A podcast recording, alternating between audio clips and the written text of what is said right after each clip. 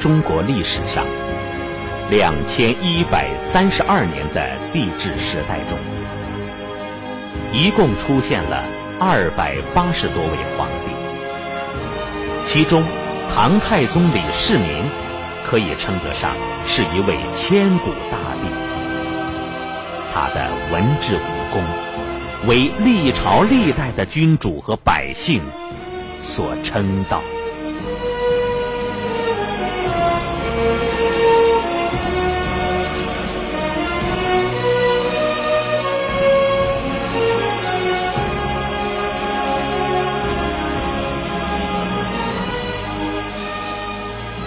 李世民生于公元五百九十九年一月二十三日。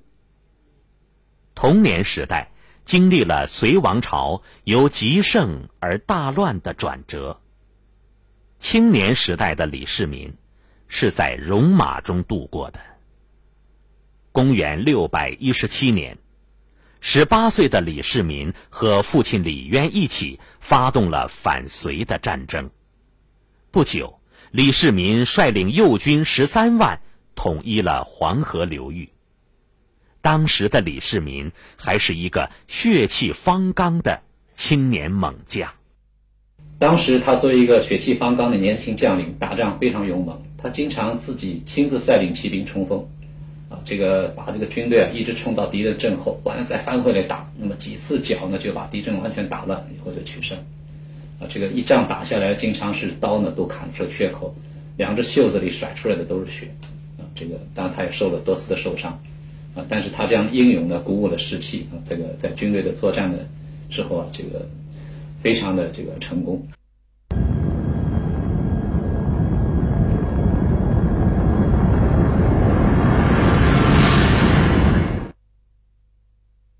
从晋阳起兵。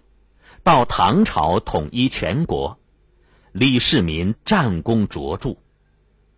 武德元年，即公元六百一十八年，李渊称皇帝，立长子李建成为皇太子，次子李世民为秦王，三子李元吉为齐王。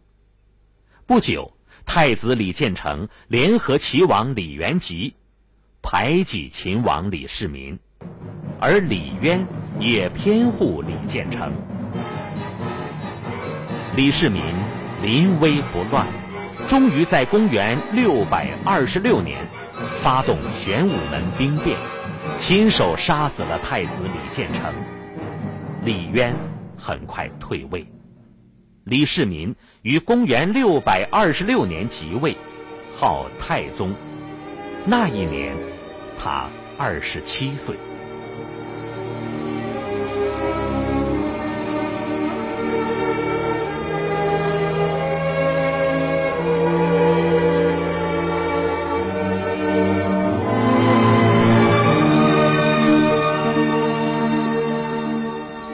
在他刚刚即位的时候，他面临的情况是，全国经济遭到严重的破坏。社会上很不安定，很多农民还拿着武器，所以，怎样使国家很快的安定下来，是摆在唐太宗面前的首要问题。他广泛听取大臣们的意见，最终采纳了魏征主张的仁政方案，采取一种与民休息的政策，取得了。良好的效果。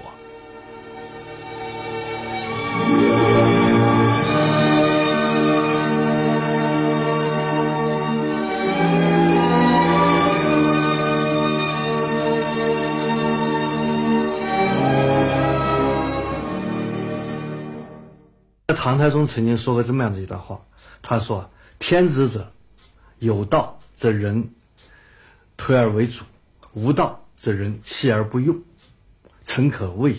这么一个思想，在中国古代政治思想里边是一个很重要的问题。因为从先秦以来吧，从来都是说皇帝嘛是天子，是吧？是天，这个是是天命的，是天命的。而唐太宗呢，认为是老百姓推出来的，是吧？那么这个呢，应该说在古代政治思想上面是一个很大的进步，很大的进步。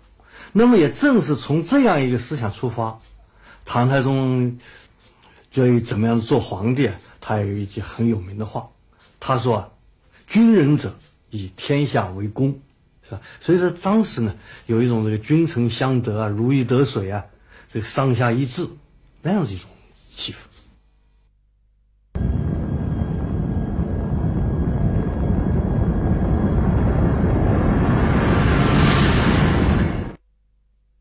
唐太宗不但政治统治上纳谏如流，在文化上也实行了兼容并蓄的开放政策。他的一个出发点就是认为各种学问，包括外来的，比方说佛教，是吧？它中间呢都有积极的东西，都有利于啊这个治化，是吧？都有利于啊这个统这个这个统治的。所以说呢，他是对各个方面呢都是加以这个提倡，加以提倡，是吧？这个大家最熟悉的吧？你比方说他对这个书法。是吧？那这个他是爱好，可以说爱好到了一种痴迷的这种状况了，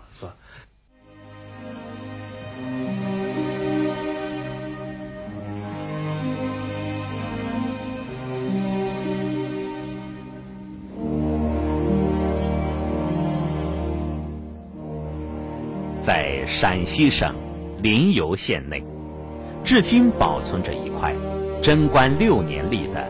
九成宫李全明碑，是当时唐太宗提议魏征撰文，欧阳询书写的，世人称三绝碑。面对一千三百多年前的这件精美文物，我们仍能感觉到当年呼唤盛世文化的气势。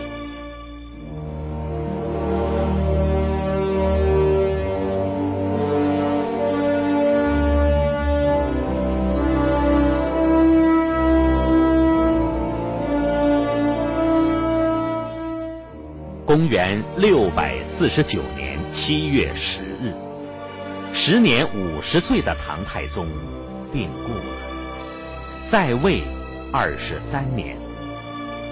他所统治的时期被称作贞观之治，成为中国历史上封建统治的黄金时代。